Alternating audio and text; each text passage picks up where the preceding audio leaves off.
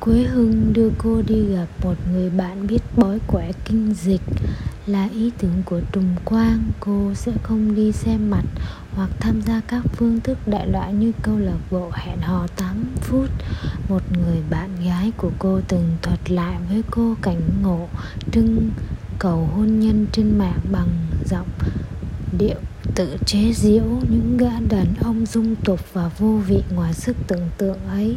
Một khi lộ diện ở đời thực quả thật như câu chuyện cười, như chuyện cười cô bạn của cô là thạc sĩ triết học hoạt bát lanh lợi, có lẽ vì quá thông minh mãi không tìm được người có thể kết hôn cô bạn ấy liên tục điều chuyển công tác, nói chuyện di dỏm hài hước, mà quá trình theo đuổi hôn nhân còn trắc trở, thăng trầm dạng người gần như cách ly thế tục trầm mặc kiệm lời như cô. Càng không thể có kỳ tích gì xảy ra. Trùng quang cảm thấy xưa nay mình không phải là cô gái quá thông minh. Trên đường tình cảm trước đây cô phần lớn chọn thái độ nước chảy bèo trôi hoặc để mặc đến đâu thì đến. Do đó cô lãng phí quá nhiều thời gian, tự hồ chỉ có hai việc cô cho rằng mình luôn không kiểm soát thật tốt hút thuốc và yêu đương. Cô hết sức tự hạn chế mình đối với thức ăn, ngủ sớm, dậy sớm, duy trì khả năng trấn tĩnh và lãnh đạm lùi lại trước mọi việc.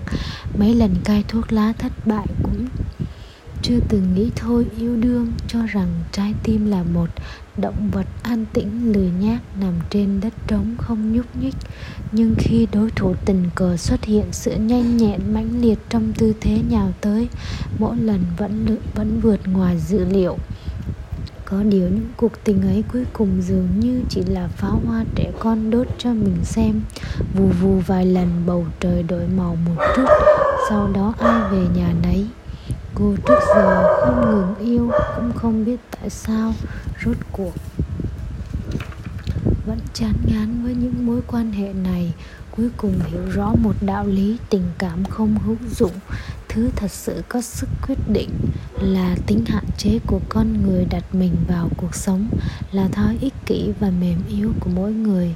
Lần này trùng quang cảm thấy mình chạy đến bên một vách núi, trước mặt đã không còn đường, cô chẳng phải là người chạy bộ, đã chạy 5.000 mét, sức cùng lực kiệt mong được nghỉ ngơi uống nước. Hồi phục rồi còn phải tiếp tục bắt đầu lại. Cô đã triệt để chán ngán yêu đương nhưng muốn kết hôn quế hương nói phụ nữ độc thân sống ở bắc kinh kết hôn khó khăn. Đích xác như thế, vốn dĩ đôi bên cũng không có bất cứ sức cạnh tranh đặc thù nào. Thành phố này hội tụ đủ các cô gái có chút tài mạo, chút khí chất. Bất cứ một ai bước ra đều na ná nhau, biết trang điểm kiểu thục nữ lẫn bohemian, biết đàm luận điện ảnh, văn học, triết học, thi ca, biết làm sao lả lơi và phóng túng thích đáng với người đàn với đàn ông ra được phòng khách vào được nhà bếp. Thông minh tình tứ phần lớn các cô bạn trùng quang quen biết đều như thế. Họ tựa như những cây hoa đào đỏ, đỏ thắm nở rộ trong khe núi. Dù không có người ngắm cũng vẫn nồng nhiệt nở và tàn. Đó vốn dĩ cũng là việc vô can với người xem là năm tháng tươi đẹp phải trôi qua như cá gặp nước là cánh đàn ông, dù là những gã tầm thường hoặc dung tục, hơi có chút quyền thế, chút tài ăn nói đều có thể đổi mấy lượt bạn tình như vậy bên cạnh.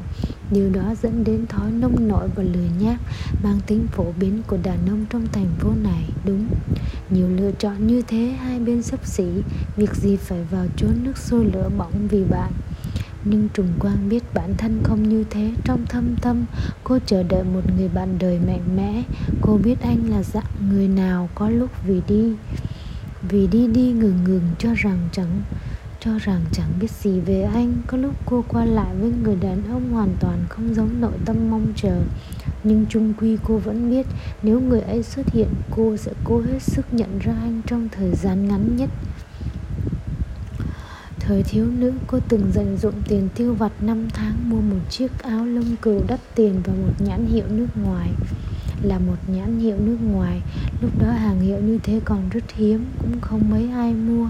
Lông cừu thuần, lông cừu thuần, mịn màng, màu trắng ngà, đan xoắn, vạt mở cúc áo nhỏ tròn bằng gỗ màu nâu, loại áo lông.